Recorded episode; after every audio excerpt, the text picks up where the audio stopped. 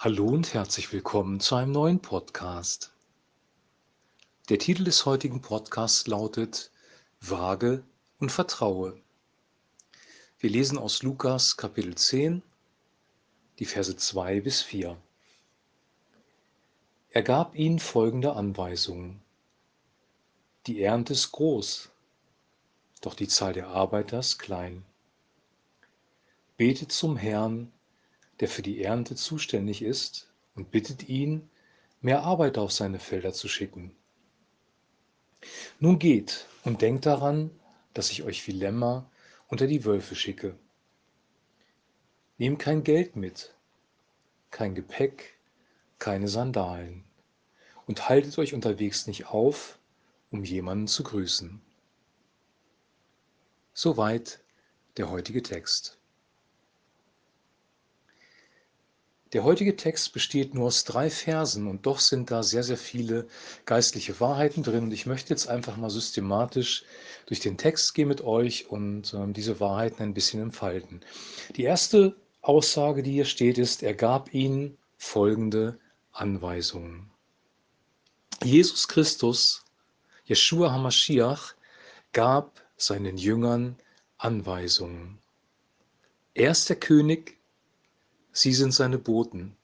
Sie sind die Gesandten, die einen Auftrag von ihm bekommen. Das ist sehr, sehr wichtig zu wissen, dass wir einen Auftrag bekommen, wenn wir Christen geworden sind, von Gott selber, und zwar einen Auftrag, in seinem Königreich tätig zu werden. Die zweite Aussage ist, die Ernte ist groß, doch die Anzahl der Arbeiter ist klein. Wenn wir den Kontext des Neuen Testamentes sehen, dann wissen wir, was mit Ernte gemeint ist, nämlich das Einholen von Menschen in das Königreich Gottes. Wenn wir das Evangelium, die gute Nachricht von Jesus Christus und dem Königreich Gottes verkündigen, benutzt der Heilige Geist diese Botschaft, um in den Herzen der Menschen Christus zu offenbaren und das Königreich Gottes zu offenbaren und sie von neuem zum Leben zu bringen und in das Reich zu retten. Also Gott ist derjenige, der eigentlich aktiv ist durch den Heiligen Geist. Er ist derjenige, der Menschen errettet, das können wir nicht tun, aber wir können uns als Werkzeuge zur Verfügung stellen und dann für sein Königreich unterwegs sein.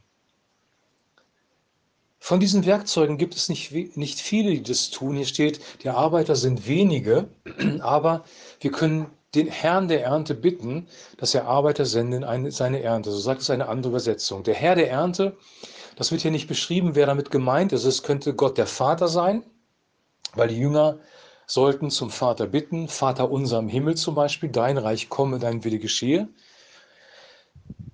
Es wurde aber auch zu Christus gebetet. Als Stephanus gesteinigt wurde, hat er speziell zu Jesus gesprochen, er hat ihn gesehen. Und die Jünger hatten auch Kontakt mit dem Heiligen Geist. In der Apostelgeschichte stand, es gefiel uns und dem Heiligen Geist, keine größere Lasten auf euch zu legen als diese notwendigen Stücke. Also die Jünger haben offensichtlich vom Heiligen Geist gehört und mit dem Heiligen Geist kommuniziert. Wer hier gemeint ist, wissen wir nicht und das müssen wir offen lassen, aber der Herr der Ernte wird diese Gebete erhören. Und eigentlich war es so, dass das Gebet immer in allererster Linie zu Gott dem Vater ging. Vater unser, dein Reich komme und dein Wille geschehe. Der nächste Punkt ist, nun geht und denkt daran, dass ich euch wie Lämmer unter die Wölfe schicke. Das ist eigentlich eine sehr absurde Aussage, weil normalerweise würde man niemals Lämmer unter Wölfe schicken. Die Wölfe würden die Lämmer sofort angreifen und fressen, weil der Wolf ist der Feind des Lammes. Aber wenn wir es im Kontext des Neuen Testamentes sehen und wissen, dass Jesus Christus sich selber als guten Hirten bezeichnet, wissen wir, dass unser Schutz von Christus selber kommt. Der Hirte beschützt die Lämmer, auch wenn sie unter die Wölfe müssen. Mit Wölfen ist das gefallene System dieser Welt gemeint. Wir wissen, dass die Sünde in der Finsternis liegt. Ähm, die Bibel sagt, dass durch den Sündenfall die Sünde in die Welt gekommen ist und dass der Teufel der Fürst dieser Welt geworden ist. Er ist derjenige, der ähm, in dieser Welt Menschen beeinflusst zum Negativen und diese Menschen sind dann auch Feinde des Evangeliums.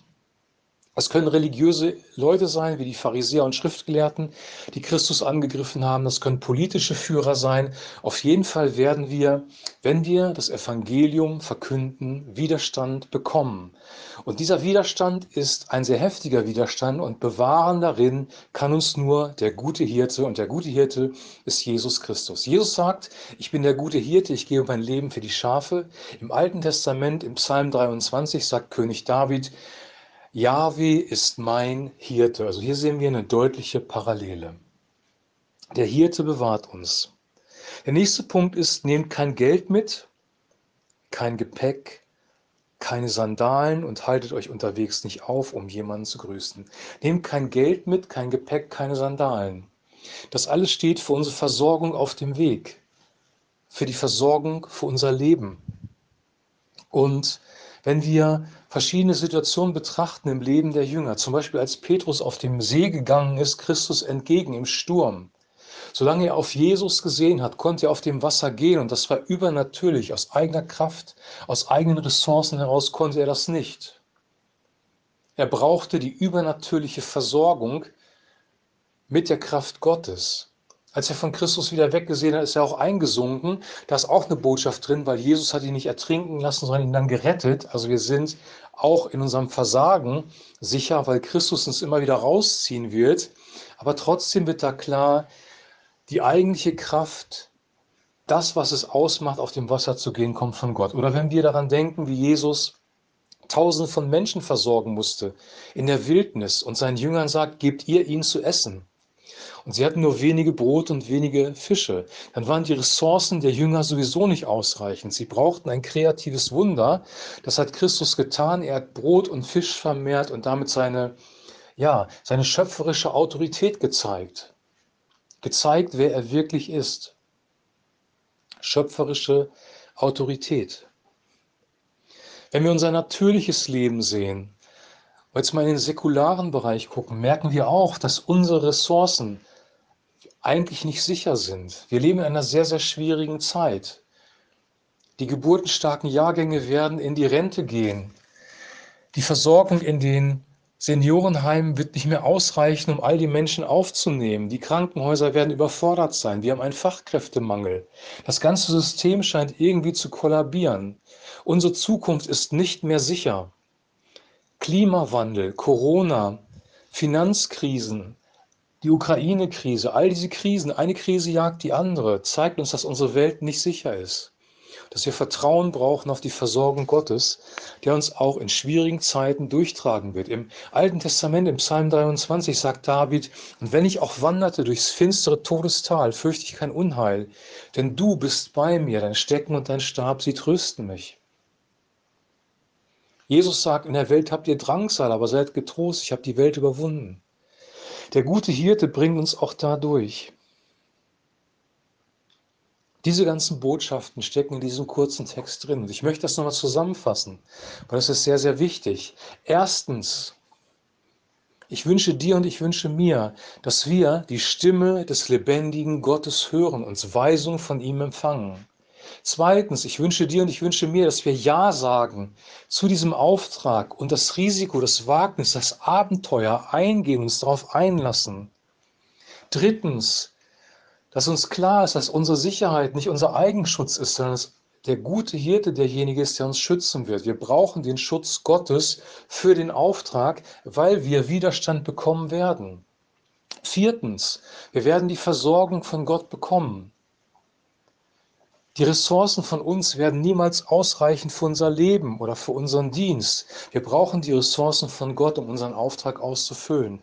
Und fünftens, es dient alles dazu, dass Menschen in das Königreich Gottes kommen und Jeshua HaMashiach, Jesus Christus, den Sohn Gottes, erkennen.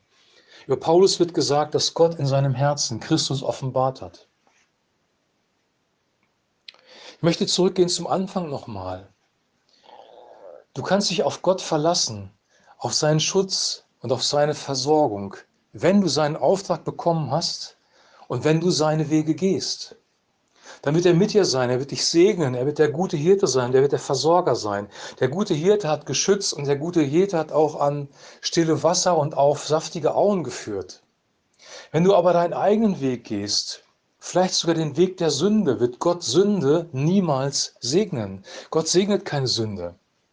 Gott wird dich nicht in deinen falschen Wegen bestärken. Er wird dir raushelfen, wenn du raus möchtest, wenn du umkehren möchtest, aber er wird dich nicht segnen. Du hast vielleicht genug Ressourcen noch, um in die Sünde hineinzugehen, weil Gott dich mit allem ausgerüstet hat, wie der verlorene Sohn, der vom Vater weggegangen ist. Aber irgendwann kommt der Zeitpunkt, wo deine Ressourcen am Ende sind und wo Gott dich nicht segnen wird, wo du umkehren musst zu ihm. Wenn du auf einem falschen Weg bist, wenn du einen Weg gehst, den Christus dir nicht gesagt hat und der vielleicht von Sünde durchdrungen ist, dann kehre um von diesem falschen Weg, weil die Gesellschaft die, besonders die westliche Welt im Moment geht einen falschen Weg der Sünde. Und wenn wir diesen Weg mitgehen, sind wir auf dem breiten Weg, der ins Verderben führt. Und ich wünsche dir, dass du von diesem breiten Weg runterkommst und auf den schmalen Weg, den Christus dir zeigen wird.